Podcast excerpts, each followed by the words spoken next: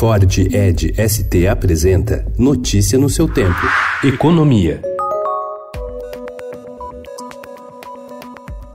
A China revidou o ataque da semana passada do governo americano de Donald Trump com uma nova arma, a política cambial. O Banco do Povo da China, banco central do país, permitiu que a moeda caísse abaixo da barreira psicológica de 7 yuans por dólar, valor que não era registrado desde 2008. O temor de que a escalada da guerra comercial inclua também um embate cambial desestabilizou o mercado em todo o mundo. Em Nova York, os recuos nas bolsas ficaram entre 2 e 3%. No Brasil, o Ibovespa, que é o principal índice da bolsa, caiu 2,51% e fechou a 100 mil pontos, enquanto o dólar avançou 1,66% e atingiu R$ 3,96, a maior cotação desde 30 de maio.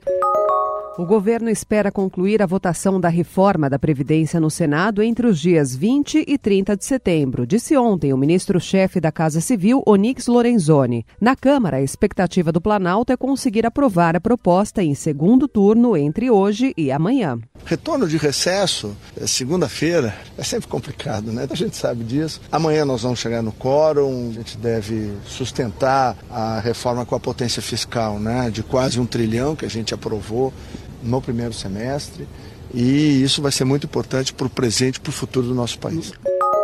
Caixa divulga datas para saques do FGTS. Agências vão abrir duas horas mais cedo nos dias de liberação do dinheiro e também nos cinco dias úteis e nos sábados seguintes. Os saques de todas as contas do PIS, sem limite de valor, e a retirada de até 500 reais de cada conta ativa ou inativa do FGTS foram anunciados pelo governo no dia 24 de julho. A previsão da equipe econômica é de que as medidas injetem 30 bilhões de reais na economia este ano e 12 bilhões de reais no próximo. Mesmo depois da pressão do presidente da Caixa, Pedro Guimarães, para destravar as contratações para governadores e prefeitos nordestinos, levantamento feito pelo Estadão mostra que as operações direcionadas para o Nordeste seguem abaixo dos 10%, enquanto os valores aprovados para os governadores e prefeitos da região Sul alcançam 46% dos novos empréstimos fechados pelo banco neste ano. Notícia no seu tempo. É um oferecimento de Ford Edge ST, o SUV que coloca performance na sua rotina até na hora de você se informar.